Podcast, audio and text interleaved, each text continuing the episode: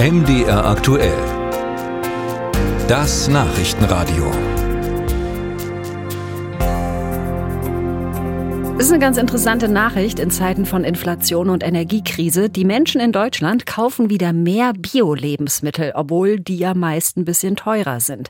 Wobei, Bio gibt's ja inzwischen auch beim Discounter. Und da kann man sich ja schon fragen, ne, wer profitiert denn davon, von diesem Aufwärtstrend? Der kleine Biobauer aus der Region, das Reformhaus um die Ecke oder die großen Discounterketten? Jessica Brautsch hat sich mal auf die Spur des Geldes gemacht.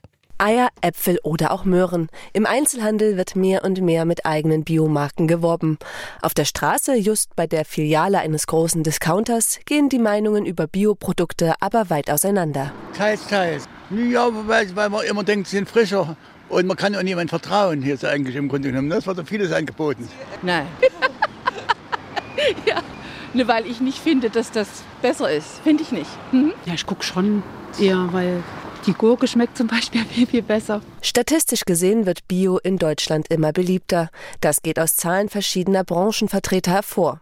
So ist der Absatz bei Bio-Lebensmitteln laut dem Bund der ökologischen Lebensmittelwirtschaft im vergangenen Jahr um 4,7 Prozent gewachsen.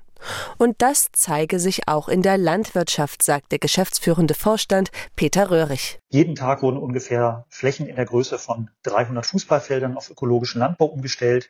Und das heißt mehr Artenvielfalt, mehr Klimaschutz, mehr Gewässerschutz. Die wachsende Nachfrage ermutige immer mehr Landwirte auf Biobetriebe umzustellen. Denn Bioprodukte brächten den Bauern Bauern Einkommen von zwei Seiten, erklärt Jan Niesen, Professor für strategische Marktbearbeitung in der Ökobranche an der Technischen Hochschule Nürnberg. Wir brauchen Landwirte, die eben Gemeinwohl für uns zur Verfügung stellen. Dafür brauchen die Landwirte ja Geld und das sollen sie über Förderungen beispielsweise bekommen. Wenn wir nachher eine höhere Artenvielfalt haben, wenn wir einen Humusbodenaufbau haben, wo CO2 gespeichert wird, wenn wir sauberes Trinkwasser haben, weil nicht zu viel Nitrat ähm, da reingerät. Das sind alles Leistungen, die der Biobauer erbringt und dafür bezahlen wir als Kunden mehr an der Theke und wir bezahlen als Steuerzahler ähm, dafür, dass der Landwirt uns diese Leistungen zur Verfügung stellt. Tatsächlich würden Biobetriebe dadurch wirtschaftlich besser abschneiden als konventionelle Betriebe, so Niesen.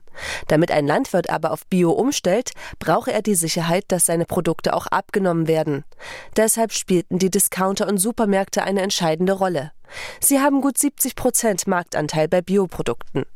Dass hier dem klassischen Biofachhandel das Wasser abgegraben würde, glaubt Peter Röhrig vom Bund der ökologischen Lebensmittelwirtschaft allerdings nicht. Das ist im Kern eine positive Entwicklung, weil äh, viele Menschen ja auch kein Naturkursfachgeschäft, Biosupermarkt in der Nähe haben. Doch welche Rolle spielen die Anbieter aus dem Ausland? Wie hoch der Anteil der importierten Bio-Lebensmittel ist, dazu gibt es keine aktuellen Zahlen.